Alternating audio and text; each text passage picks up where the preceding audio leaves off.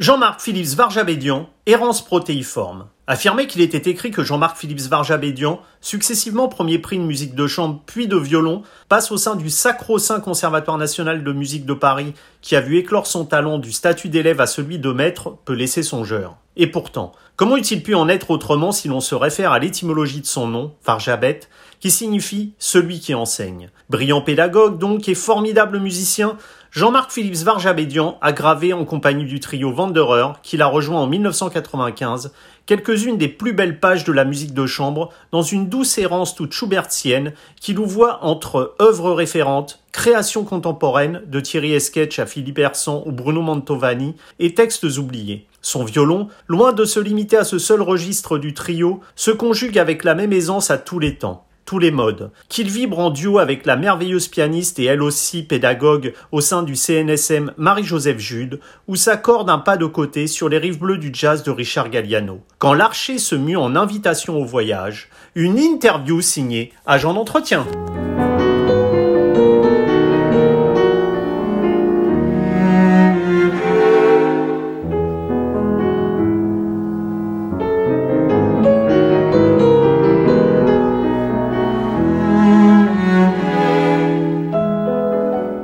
Philippe Varjabédian, bonjour. Bonjour. L'enseignement, euh, c'était visiblement quelque chose de, quelque peu prédestiné chez vous, puisque je crois que l'origine de votre euh, nom, euh, qui est à consonance arménienne, signifie celui qui enseigne. Quel pédagogue, selon vous, même si c'est difficile d'avoir du recul sur soi-même, quel pédagogue êtes-vous et, et quelles valeurs essayez-vous justement de transmettre quant à l'interprétation? Alors, tout d'abord, bravo de vous être enseigné à ce point-là, effectivement. peu de gens savent que l'origine de mon nom c'est ça, euh, Varjabet, voilà, tout à fait, qui est pas très éloigné d'ailleurs de Vartapet, qui est euh, celui qui prêche. Donc, ce qui prouve que chez les Arméniens, en fait, euh, l'enseignement, euh, enfin, l'Arménie est un peuple qui, les Arméniens sont un peuple qui ont bâti un peu leur survie, leur survie sur la, religion, et donc l'enseignement est pour eux aussi pratiquement aussi important que la religion quoi. Donc euh, ça c'est euh, c'est intéressant à souligner. L'exemple de ma mère effectivement euh, Mireille Verjabédian, euh, qui a été une pédagogue du piano tout, toute sa vie, qui enseigne encore à, l'âge de 85 ans. Voilà, était assez, frappant pour moi. Donc euh, j'ai commencé à enseigner très jeune, en fait, euh, dès l'âge de 18 ans. Et je suis passé un petit peu par toutes les phases. J'ai commencé dans une école privée, Chantilly, puis après j'ai enseigné dans les conservatoires municipaux de Paris, 14e, 18e. Ensuite dans une l'école de dans une UNM où là j'avais une classe qui préparait un peu l'entrée au, au, CNSM. Et puis euh, pour finir finalement par euh, décrocher un poste au CNSM de Lyon pendant sept ans, et puis maintenant depuis euh, huit ans euh, au CNSM de Paris. Donc ça veut dire que ma carrière d'enseignant s'est bâtie vraiment au fur et à mesure. Très honnêtement, j'ai peux pas vous dire vraiment ce que je vaux comme euh, professeur.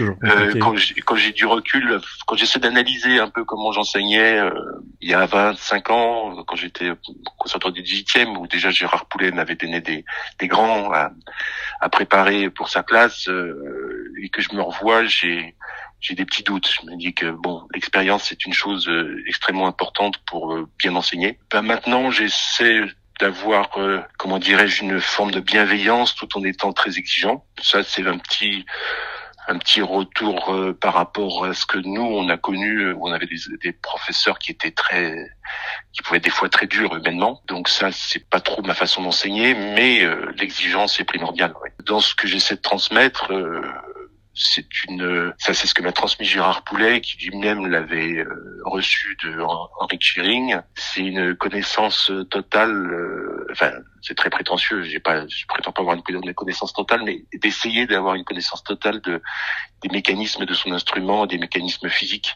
j'enseigne le violon comme si j'enseignais le yoga quoi. En gros euh, je demande aux élèves de, de, toujours avoir conscience de ce qu'ils font. Je suis très très comment dirais-je à cheval sur les questions de posture de comprendre pourquoi on, on se tord le bras dans ce sens-là et non pas dans ce sens-là quand on veut faire euh, face à une difficulté. Enfin bref ça c'est sur le côté voilà j'ai, je m'intéresse beaucoup à la technique du violon mais technique dans le dans le, dans le sens de, ce qu'on fait physiquement par rapport à son instrument. Et puis à côté de ça, bah, sur le plan de la, l'enseignement de la musique qui va avec, puisque comme disait Janos Starker, une interprétation c'est basé sur de la technique. C'est pareil, j'essaie de décortiquer un peu les mécanismes qui font qu'on obtient une belle phrase qui, respire, qui, qui est pleine d'émotions, en, expliquant bah, qu'en fait c'est par des procédés techniques qu'on va arriver à créer l'émotion. Donc j'attache beaucoup d'importance à ce que mes élèves arrivent à s'exprimer. Voilà.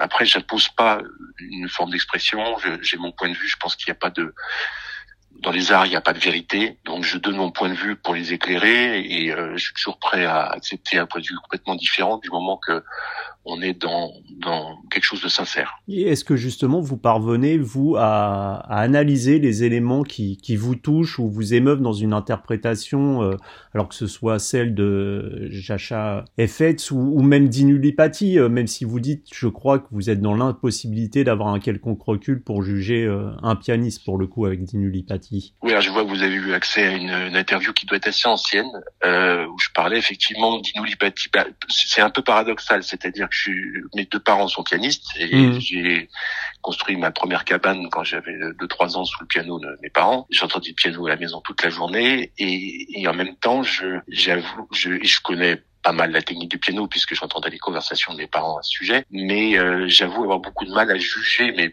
parce qu'en fait, en fait, j'aime pas d'ailleurs ce terme de juger. Mais euh, quand j'entends du piano, ça me touche ou ça me touche moins, mais je serais incapable de de mettre des mots pour expliquer euh, mm. pourquoi ça me touche et pourquoi ça me touche pas. Donc, euh, dans le cas d'Inoulipathie, c'est un disque euh, auquel j'avais eu accès, bien sûr, par mes parents, qui traînaient dans leur discothèque et vieux 33 tours, des valses de Chopin et peut-être que simplement aussi le, le son de ce disque qui datait des années, je crois, 50, 60, mm. un peu vieillot, participer à l'émotion que j'avais à écouter ça, mais euh, c'est un disque que j'ai dû user à force de l'écouter. Euh, il y a quelque chose qui me touchait particulièrement dans le dans le son. Alors en fait, je crois qu'en tant que violoniste, euh, la chose la plus la plus la plus importante pour moi, c'est le son.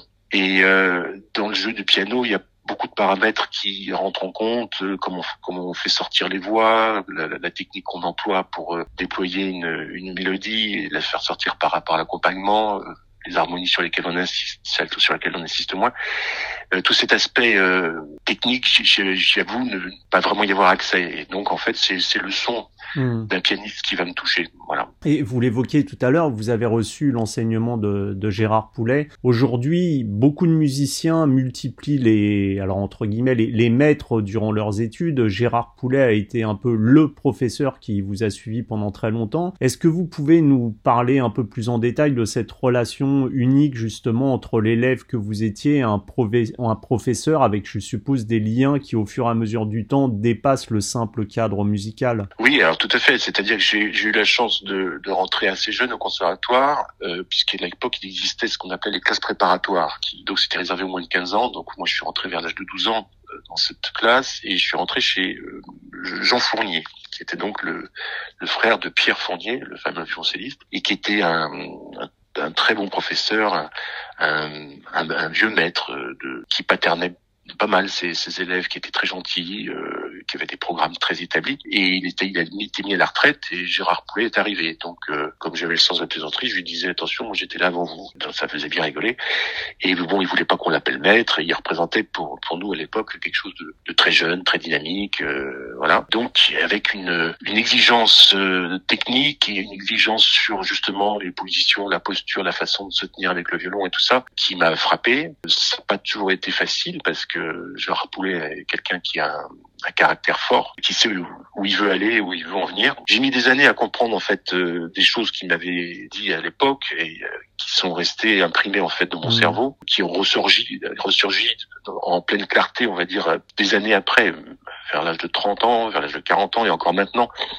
Quand je suis à la classe, euh, il y a plein de fois, je, te, je m'entends dire un truc et je me dis tiens, bah là en fait ça c'est Gérard Poulet qui parle à ma place. Mmh. Euh, donc c'était un enseignement extrêmement euh, conduit, extrêmement euh, étayé. Euh, en fait, ce qu'il faut savoir sur Gérard Poulet, c'est que ça a été un enfant prodige et qu'il a refait toute sa technique de violon avec Shearing à mmh. l'âge de 20 ans. Et je pense que c'est ça qui lui donnait cette connaissance absolument incroyable de, de l'instrument. Et effectivement, moi j'ai pas éprouvé spécialement besoin d'aller voir ailleurs parce que je je, je sentais que j'avais j'avais pas tout exploré du champ qui, qui l'ouvrait. Il m'a pas empêché d'ailleurs, alors que j'étais encore étudiant en cycle de perfectionnement, euh, d'aller voir Salvatore Accardo, qui a été un peu mon professeur. J'allais le voir une fois par mois à Crémone dans le cadre d'une académie. Euh, pendant trois ans, j'ai fait ça et ça se passait très bien. Il m'a confié aussi en stage à, à, Pierre Nérini, que plus personne ne connaît, mais qui était un, le violoncelle de l'opéra et un très bon violoniste français. Mais c'est vrai que je suis resté finalement entre les mains, si j'ose dire, de Gérard Poulet de l'âge de, de 13 ans à 25 ans à peu près, et euh, que ça a créé entre nous un lien. Alors là, pour le coup, lui qui voulait pas qu'on l'appelle maître, en fait, euh, c'était vraiment un lien de très affectif de mmh. maître à disciple, voilà. Et euh, mmh. le jour où il a il a estimé que voilà, il m'a dit non, m'appelle plus monsieur, tu vas m'appeler Gérard. Bon, ça s'arrêtait là. Je, suis bien évidemment que j'aurais jamais osé le tutoyer, mais on garde ce lien très fort. On se s'appelle régulièrement, on se voit régulièrement et j'ai toujours un peu l'impression quand je suis avec lui de redevenir un petit garçon avec son violon et sans sans qu'il y ait de crainte. On plaisante beaucoup. Il a un grand sens de l'humour et les, moments qu'on passe ensemble, c'est souvent à 90%, on, on, passe notre temps à rigoler quoi. Et il m'a fait le très grand plaisir de venir euh, à la classe comme ça d'une manière complètement amicale euh, il y a un an, un, an et demi avant le, Covid. Je lui ai dit bon bah si je vous dis d'écouter quelques élèves, en fait il a il a passé la journée complète à, à enseigner et on était tous là euh, réunis dans la classe et euh, c'était un moment assez extraordinaire, une une belle leçon pour moi de voir ce cet homme qui a quand même euh, 81 ans, enfin maintenant qu'on a 82, mais il y en avait 81 à l'époque, avoir déployé une telle énergie, une telle passion, et ça a beaucoup frappé euh, aussi tous mes tous mes étudiants. Jean-Marc Philippe Varjabédian, le, violon peut-être euh, plus encore que tous les autres instruments ne pardonne vraiment rien. Justement, ce rapport que vous entretenez aujourd'hui encore avec votre violon, est-ce qu'il tourne parfois à, une sorte de lutte pour tendre vers une, une perfection, cet absolu que tout musicien et tout violoniste donc a, en tête. Euh, cet aspect de lutte, euh, je l'ai connu quand j'étais euh, jeune. Je me souviens de, crises terribles que je piquais quand j'avais 15-16 ans, d'avoir l'impression d'affronter un mur et de, me taper la tête dessus et des fois j'avais vraiment envie d'envoyer mon violon contre le mur. Bon je ne peux pas le faire parce que ça vaut quand même de, l'argent. Mais je me souviens de moments comme ça effectivement. Heureusement avec la maturité j'ai compris que ça servait à rien de lutter. Et en fait, je crois que c'est valable pour tous les instruments parce que ce que vous dites est tout à fait vrai. C'est un violon, le violon est un instrument euh, particulièrement ingrat euh, dans la mesure où quand c'est pas très bien joué, euh, ça s'entend. C'est ce que disait Minwin. Hein, quand je joue pas une journée, mmh. je l'entends. Quand je joue pas deux journées, ma femme l'entend. Et quand je joue pas trois journées, c'est mon chien qui l'entend. Mmh. Petite anecdote, de traiter ça à l'humour, mais finalement, je veux dire, le corps, la trompette, c'est des instruments extrêmement difficiles aussi, qui pardonnent rien non plus. Enfin, tous les instruments en fait ne pardonne pas quoi. Ce qui est intéressant, c'est de voir que quand on a l'impression que c'est facile quand quelqu'un joue, c'est qu'en fait euh, il y a un immense travail Oh, bien sûr, mais il y a aussi une façon d'appréhender l'instrument. Au fur et à mesure que les années ont passé, j'ai, je crois avoir compris ça, et c'est aussi une chose d'ailleurs que j'enseigne à mes élèves, c'est d'essayer de jouer le plus facile possible, de contourner la difficulté, de jamais se heurter, de d'essayer d'être le plus détendu physiquement possible, le plus détendu possible sur le plan physique, d'être comme l'eau. Il faut être, euh, il faut être l'eau qui épouse les formes et qui coule naturellement et, et pas vouloir abattre des montagnes, parce que mmh. L'instrument répond négativement et euh, c'est là d'abord qu'on se fait mal, euh, on se fait des tendinites ou des choses comme ça. Et puis, et puis ce qui en ressort, euh, il en ressort quelque chose de tendu, qui est pas toujours agréable à entendre. Et c'est pour ça que le grand public, des fois, n'apprécie pas forcément le violon parce qu'ils y voient quelque chose d'un petit peu, d'un peu, d'un peu surtendu. Les grands violonistes sont arrivés à cette forme de détente. J'en veux pour preuve la longévité de ceux qui avaient les techniques les plus souples. Je hmm. pense à, je pense en premier à Milstein, bien sûr, qui a joué à plus de 80 ans d'une manière merveilleuse, mais je pense à, à Grappelli qui, euh, qui a l'air complètement d'un chat avec son violon, euh, qui lui aussi à 85 ans joue d'une manière formidable, à Gitlis, qui malgré l'aspect le, tendu sonore de son jeu n'était absolument pas physiquement en fait. Et puis pour terminer, a mon professeur Gérard Poulet qui toujours enseigné cette souplesse et cette approche de l'instrument et qui le prouve en, en jouant encore absolument euh, à son niveau total euh, à 83 ans. Et on parlait justement de la relation un peu particulière avec l'instrument. Alors tout musicien a forcément, euh, que ce soit un violoncelliste, un pianiste, enfin peut-être plus les instruments justement qui sont liés au corps comme ça. Vous avez jamais entretenu une relation quasi psychotique comme pouvait euh, l'être celle de, de Jean-Marie Leclerc qui allait jusqu'à écrire des lettres à son violon après des concerts? Bien sûr, euh, bah, on a tous, je pense, une relation un peu psychotique avec son instrument à partir du moment où on s'enferme, ce qui est quand même pas complètement naturel, euh, des heures dans une pièce face à son instrument. c'est bon, mais je pense que le peintre peut avoir une relation psychotique mmh. avec ses pinceaux et sa toile, le sculpteur avec la matière qui, qui doit travailler. voilà, je pense que s'il y a quelque chose de tout à fait naturel. J'avoue que je suis tombé sur ces lettres de Leclerc et qu'elles m'ont beaucoup touché. Mmh. C'est vrai que oui, on peut voir ça, mais encore une fois, d'abord, ce qu'il faut dire aussi, c'est qu'à l'époque, Jean-Marie Leclerc, on jouait sur boyau et que c'est beaucoup plus difficile en fait. C'est très intéressant de le faire d'ailleurs pour voir comment, en fait, c'est tous ces grands violonistes avaient une, une technique absolument incroyable parce que la corde de mi en boyau, c'est un peu comme le corps dans l'aigu, c'est-à-dire que ça passe ou ça casse. Et il y a des fois, on ne sait pas pourquoi, on fait le même geste exactement au millimètre près. Il y a la note va sortir et tout d'un coup, elle va plus sortir. On a, on a beaucoup moins ça avec la corde de mi acier qui euh, répond toujours à peu près de la même manière et donc on peut beaucoup plus la maîtriser.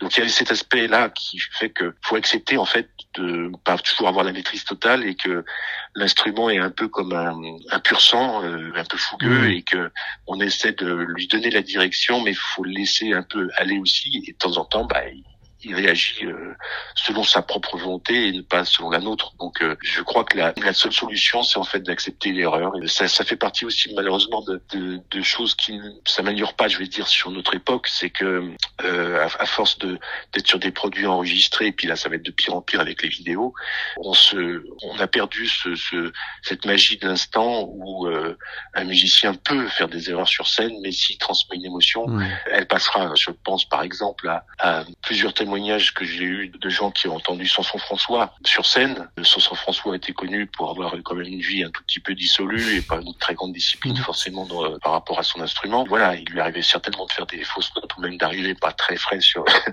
sur un début de concert et après euh, de mettre la, salle absolument debout.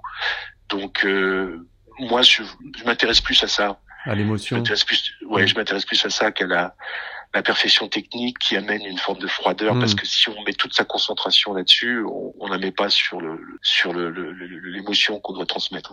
Et on parlait justement du, du violon, de l'exigence absolue que, qui est liée à cet instrument très très compliqué à jouer. Cette année de pandémie, on le sait, elle a généré chez beaucoup de musiciens une certaine démotivation avec cette absence d'échéance, ce flou généré quant à une possible reprise des dates de concert, même si là on y voit un peu plus clair. Quand on sait que le violon demande un, tel travail quotidien, cette exigence absolue, comment vous êtes-vous, à titre personnel, parvenu à, trouver cette force nécessaire pour continuer à jouer et à jouer encore, pour ne pas perdre? J'avoue que, le, bah, comme beaucoup de gens, quand il y a eu l'annonce du, premier confinement et que tout d'un coup on s'est retrouvé avec une espèce de, vide euh, devant soi, j'ai pris ça comme une période de vacances ou de, retraite. Voilà, pas la retraite, euh, hmm. quoique j'ai pris ça plutôt bien. Je me suis dit bah, que j'allais me reposer déjà, euh, que j'allais profiter de ma famille, que j'allais m'occuper de différentes choses dans la maison. Donc j'ai laissé mon violon au placard pendant 10-15 jours et euh, c'est fait beaucoup de bien en général de faire ce genre de choses. Et puis je l'ai repris, je l'ai repris pour plaisir. Et là, tout d'un coup, j'ai découvert aussi que bon, on a un métier qui est assez. Vous dites le violon est exigeant, mais le métier aussi est exigeant parce que euh, voilà, chaque concert est pas. On nous a inculqué, c'est peut-être un, un, tort d'ailleurs euh, finalement en y repensant, mais on nous a inculqué qu'on était jeunes, que bah, chaque concert était un peu un tremplin et que si on jouait bien, on pourrait peut-être en avoir d'autres et que si on jouait mal, on n'allait plus nous rappeler et ainsi de suite. Ce qui fait qu'on peut avoir une attitude un peu toujours un peu tendue, comme si on allait passer, euh, euh comme si on allait passer en jugement à partir du moment on fait un concert. Et alors, évidemment qu'on essaie de préparer les choses le mieux possible pour faire plaisir au public qui a payé sa place et qui est pas là pour entendre euh, des cochonneries, mais mais dans le fond, le concert devrait être avant tout une espèce de fête et d'échange. Donc là, cette période, du coup, j'ai sorti mon violon et j'ai travaillé pour moi. Je n'ai pas travaillé pour les autres. Je n'ai pas travaillé pour préparer un concert. Donc je prenais des partitions qui me venaient comme ça. Et puis en fait, bah comme comme au début de l'interview on disait, j'ai vraiment une passion pour l'enseignement. Je me suis amusé à sortir tous les cahiers d'études que j'ai pu trouver pour me faire une culture, pour pouvoir donner des études à mes étudiants qui qui soient intéressantes. Et, euh, j'ai commencé à m'envoyer tous les cahiers qui traînaient, euh, les études de Kreutzer qu'on travaille, qu'on a 12, 12, 13 ans. Suis aperçu qu'elles sont passionnantes et qu'elles sont toujours aussi intéressantes à travailler euh, quand on est arrivé à un niveau très très professionnel. Donc, euh, je me suis fait plein de découvertes comme ça, et puis euh, du répertoire que j'avais pas encore, euh, que j'ai abordé un peu. Et dans le fond, j'ai j'ai pris beaucoup de plaisir pendant pendant tout ce temps-là à travailler égoïstement pour moi-même. Et vous, vous, avez eu, alors on le sait, la chance de, de côtoyer le, le, merveilleux violoniste qui est Norbert Breining du, du Quatuor Amadeus. Le, le Quatuor Amadeus a entre autres interprété une légendaire et sublime version, peut-être la version de référence de La jeune fille et la mort. Euh, Schubert, c'est la mort, c'est la vie, c'est le rire, c'est les larmes. Je vous sais une attirance toute particulière pour ce compositeur, ce Wanderer euh, du, dont vous avez tiré le nom pour le, trio Wanderer. Est-ce son humanité tout autant que au, sens littéral du terme, on, peut le dire, qui vous touche particulièrement dans la musique de Schubert? Oui, complètement, mais euh, je suis pas le seul d'ailleurs. Schubert, c'est euh, c'est une espèce de c'est une espèce d'ange, mais pas vrai. Non, c'est quelqu'un qui c'est l'être humain dans tout ce que dans tout ce qu'il a ce qu'il peut avoir de touchant. Voilà. D'ailleurs, je, je, suis assez misanthrope quand je vois un peu tout ce qui se passe autour de moi. Euh, et le, le moment où j'arrive à me remettre avec une forme de tendresse pour, disons, l'être humain, c'est quand j'écoute du Schubert parce que je crois qu'il y a personne qui a exprimé avec autant de sincérité ses émotions. Il est jamais dans, dans comment dirais-je, dans le, la volonté de montrer son savoir, dans un intellectualisme de composition pour montrer qu'il maîtrise la forme. D'ailleurs, il la maîtrise pas toujours. Euh, on, il se laisse envahir par ses émotions et sa plume file sur le papier. Et, et voilà. Et d'ailleurs, euh, Schubert avait écrit un petit texte qui s'appelle My Traum, mon rêve, texte un, presque un peu psychanalytique. Euh, où il explique que bah, chaque fois qu'il voulait euh, composer l'amour, euh, c'est la mort qui venait, euh, et inversement, et chaque fois qu'il voulait composer le rire, l'humour, c'était la tristesse qui venait, et inversement. Hmm. Donc en fait, c'est quelqu'un qui se qui se laisse envahir par ses émotions dans un but artistique, et ça m'a toujours effectivement touché. Euh, puisque c'est comme vous citez la jeune fille la mort, c'est par Amadeus, bah, c'est un des tout premiers disques que qu'on m'a offert quand j'étais enfant, et euh, ça aussi je l'ai usé à force de l'écouter, ainsi que le quintet à deux violoncelles. Euh, dont mon père disait que c'était la plus belle musique du monde, et en parlant du mouvement lent, j'ai constitué, on va dire, mon, mon goût musical effectivement sur, sur très très jeune, on va dire, sur ces, ces, ces deux, deux œuvres de Schubert. Hmm. Alors ça nous ramène ce que je disais sur le, principe de l'émotion à, à, Norbert Breinin, qui est un violoniste qui pour moi euh, dépasse le violon effectivement. Breinin euh, avait pas la, forcément la technique d'un Heifetz ou, hmm. Quoique, quand on entend, quand on entend jouer les choses les plus difficiles du quatuor, euh, c'était un immense violoniste. Mais quand on dit ça, c'est parce qu'en fait, on, on, on, veut pas, on se laisse pas, comme, comme dirais-je, l'admiration qu'on a pour Norbert Breining vient pas immédiatement sur sa maîtrise de violon, mais sur ce qu'il est capable de, de faire ressentir. De générer comme euh, émotion. C'est ça, voilà. C'est-à-dire que ah, il fait de soucis, générait d'énormes émotions dans, dans, son jeu, mais il y avait une telle brillance de hmm. jeu que on était partagé entre admirer le violoniste et admirer le musicien. Chez, chez on va dire que tout s'efface derrière sa capacité de générer l'émotion et on, on pense même plus qu'on entend du violon, on entend une voix en fait. Hmm. Et euh, voilà, et vous citiez Jeune fille la mort, effectivement, cette voix, c'est dans la, la, la, première variation, c'est plus du violon ce qu'il fait, c'est vraiment une voix. Et donc euh, j'avais ressenti ça et ça, ça, fait partie de mes sources d'inspiration. J'aurais voulu vraiment jouer du violon comme Norbert Bragnin. J'essaye encore, je sais que je peux encore m'améliorer. Voilà, le but est... Hmm. et j'ai été effectivement très touché de, de, de le rencontrer. On s'était déjà rencontré en fait parce que j'avais j'avais été en finale sur un concours en Angleterre, un concours Carl Flèche. Il était venu vers moi et il y a quelque chose qui apparemment il y avait quelque chose qui faisait qu'on correspondait un peu. Donc, euh, et j'avais loupé le coche parce qu'il m'avait proposé éventuellement que je puisse travailler avec lui, mais euh, j'étais un peu jeune et voilà. Et j'ai rattrapé ça donc 15-20 euh, ans après avec cette rencontre avec le Tri et lui pour un film et, et, on a rattrapé ce temps perdu et on a passé deux journées extraordinaires. Pour revenir sur, sur ce trio Wanderer, de, de Beethoven à Messiaen, de Thierry Esquetch à Lily Boulanger ou Bruno Mantovani, ou même Brahms, le trio Wanderer, c'est toujours plus à une invitation au voyage entre les styles, les époques, les œuvres connues et moins connues euh, du répertoire. Est-ce que justement sortir des sentiers battus dans une forme d'errance, euh, ce, ce terme Wanderer, à la découverte du monde musical, est-ce encore ce qui, ce qui vous anime euh, plus de 35 ans après la formation du, de ce trio? Que vous avez rejoint en 95 Complètement, bah oui, mais de toute façon, je pense que là, là, là, on aborde le problème des, ensembles constitués qui, tournent toujours, euh, qui tournent pendant des années. D'ailleurs, c'est vraiment un problème parce que là, nous, on a, on a la chance de faire travailler dans différentes structures euh, des jeunes trios et euh, on en trouve certains qui ont un talent indéniable mais qui n'arrivent pas à durer ensemble. Donc, il faut trouver, il faut trouver des choses pour durer ensemble et une des choses, c'est d'animer toujours la passion qu'on peut avoir pour la musique qu'on fait et c'est, je crois, là, avec mes deux collègues, on est parfaitement d'accord sur cet axe euh, dans notre gestion, on va dire, de notre ensemble, c'est euh, d'explorer absolument tout ce qu'on peut qui existe pour Trio. Euh, élargir au maximum le champ, ne pas se spécialiser dans quelque chose, ne pas se laisser coller d'étiquettes, même si naturellement il y a peut-être des choses qu'on joue mieux que d'autres. J'insiste beaucoup pour qu'on aille vers les choses. Euh, quand je suis arrivé dans le Trio, ils n'étaient pas forcément fans de la, des musiques euh, russes de l'est, très très lyriques. Mmh ils avaient plutôt l'image d'un trio qui qui joue extrêmement bien Schubert, euh, Beethoven, euh, donc la musique euh, allemande début du 19e. Et j'ai insisté pour qu'on explore absolument tout. Et, et voilà. Et, et, à force de le faire, on, on, finit par être à l'aise aussi bien dans le trio de Tchaïkovski que dans un trio de Schubert. Euh, on s'interdit pas de jouer Haydn, on s'interdit pas de jouer même avant, on s'interdit pas de faire de la musique contemporaine, mais on veut pas se spécialiser dans la musique contemporaine.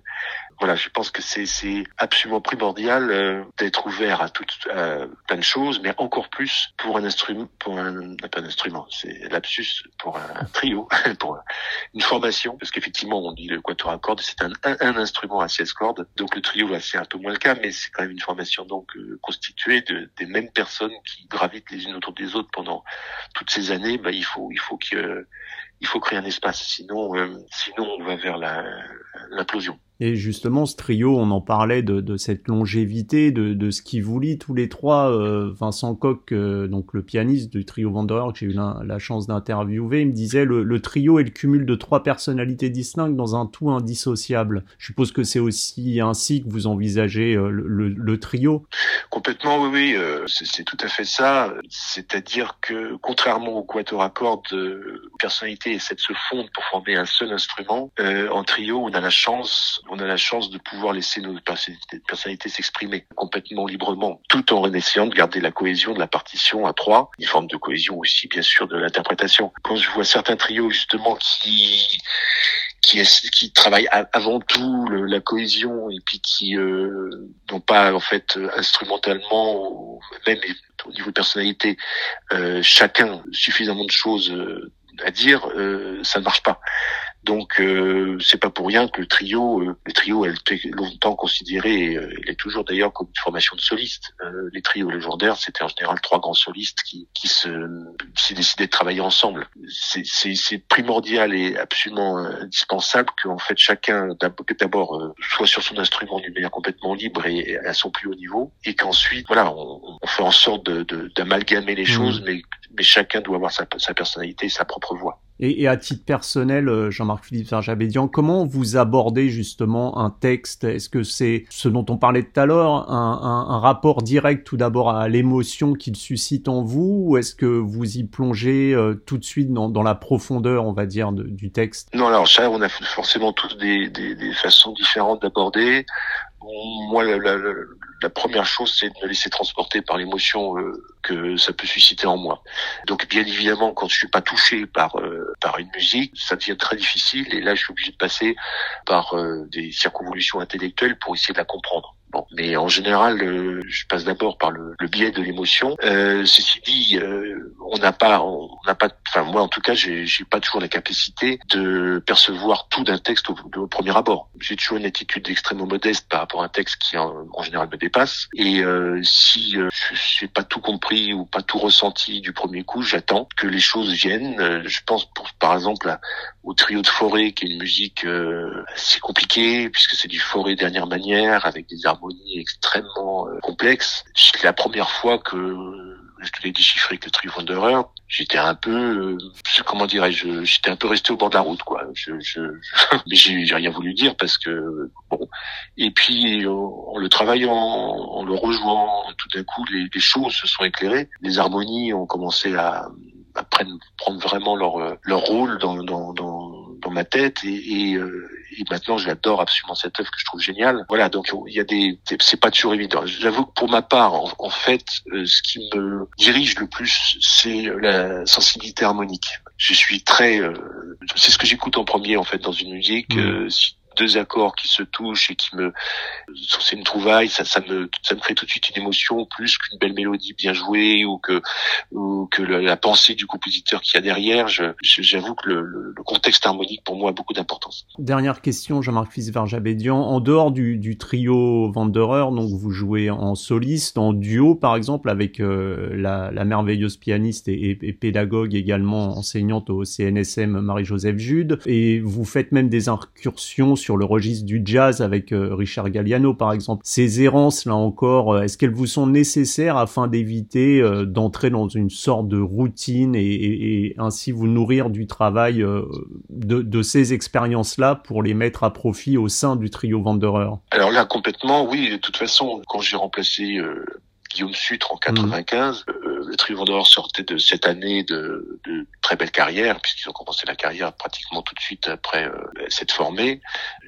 J'avais annoncé à mes deux collègues que je, je voulais garder euh, mon jardin secret. Et ça, ils avaient très bien entendu, parce que eux, en tant que jeunes de formation, avaient beaucoup investi sur le trio et avaient énormément travaillé ensemble. Moi, je, il fallait que j'investisse énormément aussi, mais je voulais absolument garder un champ de, de liberté à côté parce que s'il y a des choses que je supporte pas dans, dans la vie, c'est l'enfermement. Donc euh, ça, c'était établi comme une règle. Et donc vous citiez Marie-Joseph Jude, avec qui euh, je joue au duo depuis, euh, depuis qu'on était au conservatoire, donc ça n'a pas d'hier. Ben, c'est un grand plaisir pour moi de jouer parce que d'abord c'est une, une extraordinaire pianiste qui a et avec qui je corresponds totalement sur ce, ce même euh, aspect de, de, chercher la sincérité avant tout, de jamais être dans, le, dans les artifices, dans le voilà, elle est d'une sobriété et en même temps d'une profondeur euh, incroyable et donc euh, c'est une, une, des rares partenaires avec qui on se soit amusé un jour à, à oser en jouer en public une sonne de Mozart qu'on n'avait pas travaillé du tout ensemble. On avait travaillé chacun de notre côté, on a fait ce test parce qu'on se disait mais c'est bizarre parce que quand on travaille ensemble, en fait, on, on se dit rien pratiquement, les choses coulent de source.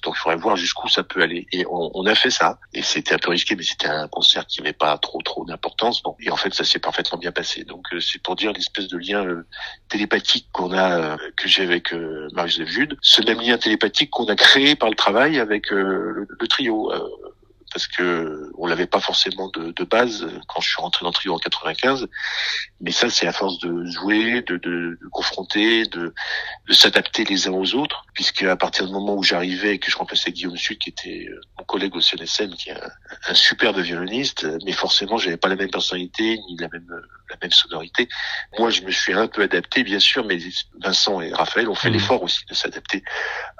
Donc le, le, trio a changé en fait à partir de ce moment-là. Voilà. Et ce que vous disiez sur euh, les chemins de traverse avec euh, Richard Gailladou entre autres, mais pas que, mmh. Puisque là je suis en train de, de, on est en train de préparer un disque avec un groupe avec lequel je joue de temps en temps qui s'appelle Tiara del Sur. On aborde donc des musiques euh, sud-américaines, folkloriques et puis aussi des pays de l'Est. J'ai toujours eu besoin, oui, de m'échapper aussi un peu du, du contexte de la musique dite classique. En fait, pour moi, toutes les musiques sont, se valent et enfin se valent. En tout cas, les musiques, euh, puisque bon, on parle de la musique de Schubert.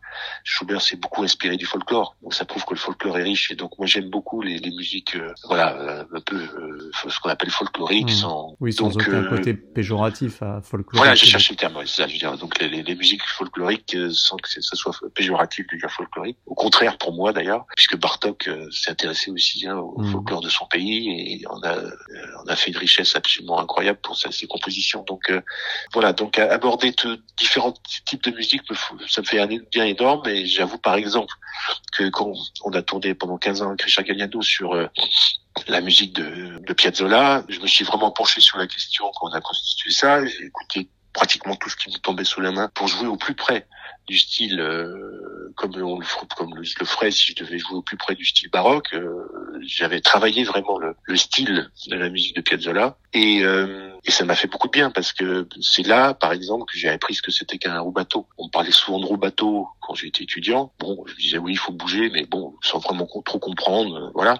Et quand on joue certaines certains tangos de Piazzolla, bah, la contrebasse reste parfaitement sur le rythme et on doit se séparer en deux, c'est-à-dire qu'on doit une partie qui qui entend la contrebasse et qui sait parfaitement toujours où on est, et, et le chant qui euh, s'évade complètement et des fois d'une demi-mesure, voire d'une mesure complète sur les harmonies, et qui se rétablit. Donc il y a une espèce de sensation de surfer comme ça sur la vague, et c'est grâce au tango que j'ai compris enfin le bateau. Et après, je l'ai transcrit de manière beaucoup plus fine, évidemment, dans des passages mmh. de trio de Beethoven ou de trio de Schubert. Donc tout ça pour dire que les musiques se nourrissent les unes les autres. Complètement. Si on s'enferme dans un style de musique, euh, bon, alors le jazz, j'ai j'ai pas vraiment fait du jazz, je me suis approché, mais le jazz est une science euh, qui se mérite. Enfin, je veux dire, ça, ça se travaille énormément. Et comme disait euh, mon ami Didier Lecoud, qu'on regrette beaucoup, et l'improvisation, ça s'improvise pas. Mmh, c'est exactement donc, ça. donc,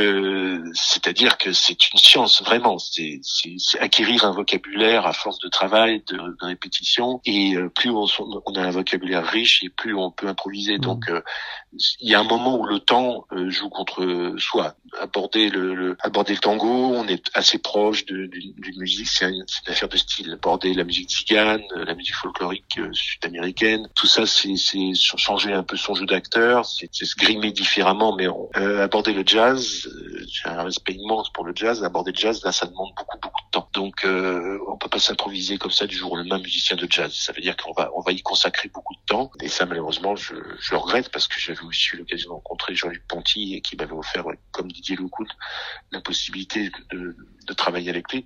Et j'ai jamais trouvé le temps et je le regrette. Bon bah écoutez Jean-Marc Philippe Varjabédian, merci pour cette interview et puis euh, bah, je vous dis à très bientôt. Eh ben merci bien. Au revoir. Au revoir.